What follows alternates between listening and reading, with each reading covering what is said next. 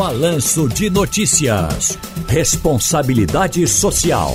Felipe Saboia é diretor adjunto do Instituto Etos está conosco aqui para o Responsabilidade Social desta quinta-feira. Felipão, boa tarde, tudo bem contigo? Boa tarde, boa tarde a você, Silvio, a todos os ouvintes, tudo certo.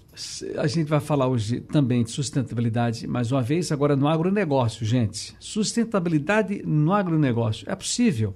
Pois bem, as principais práticas sustentáveis da agricultura e pecuária que tiveram resultados ambientais, sociais e econômicos serão reconhecidas no primeiro prêmio, no primeiro prêmio Planeta Campo. Um dos objetivos do prêmio é difundir informações para a produção do futuro e permitir que pequenos, médios e grandes produtores da agricultura e pecuária ah, que estão atentos, né, estejam atentos às práticas sustentáveis do campo e possam ser reconhecidos. Meu caro Felipe Saboia, Uh, me explica aqui, a pergunta na verdade é a seguinte: é possível que o agronegócio seja sustentável? Aproveita e fala um pouco aí sobre o prêmio Planeta Campo. É, não só é possível, Ciro, como é um. É, isso potencializa o agronegócio, né? Claro, a gente está falando aqui de, de preservação ambiental, né? Sem o meio ambiente, sem recurso natura, os recursos naturais, o, o agronegócio não consegue prosperar.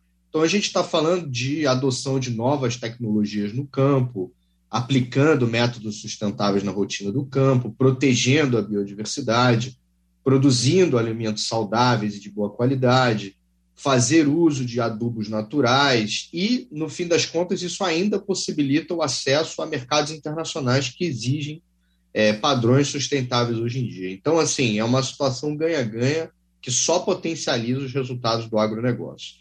E o primeiro prêmio Planeta Campos, Ciro, foi idealizado pelo Canal Rural, né, uma parceria com o Instituto Etos, a integrou o Grupo de Trabalho Pecuário Sustentável e o Grupo de Associados Agricultura Sustentável. Todas essas organizações lideradas pelo Canal Rural chegaram à ideia de promover um prêmio que reconhecesse as melhores práticas de sustentabilidade da agenda ASG no campo né? exatamente por esse potencial que a gente enxerga.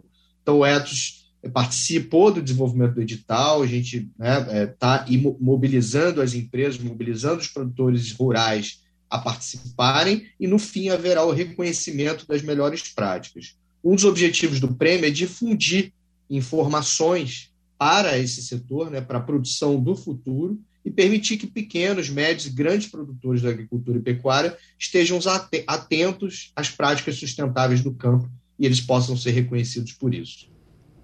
Muito bem, meu caro Felipe Saboia, mais uma vez é sempre bom vê-lo né, e ouvi-lo aqui na Rádio Jornal, colaborando conosco aqui no Balanço em Notícias, Responsabilidade Social. Ah, transmito um grande abraço aí para o nosso querido professor, é, que está fazendo, o, o Caio Magri, fazendo falta também, tá bom, querido? Com certeza. Um abraço. Felicidades para vocês.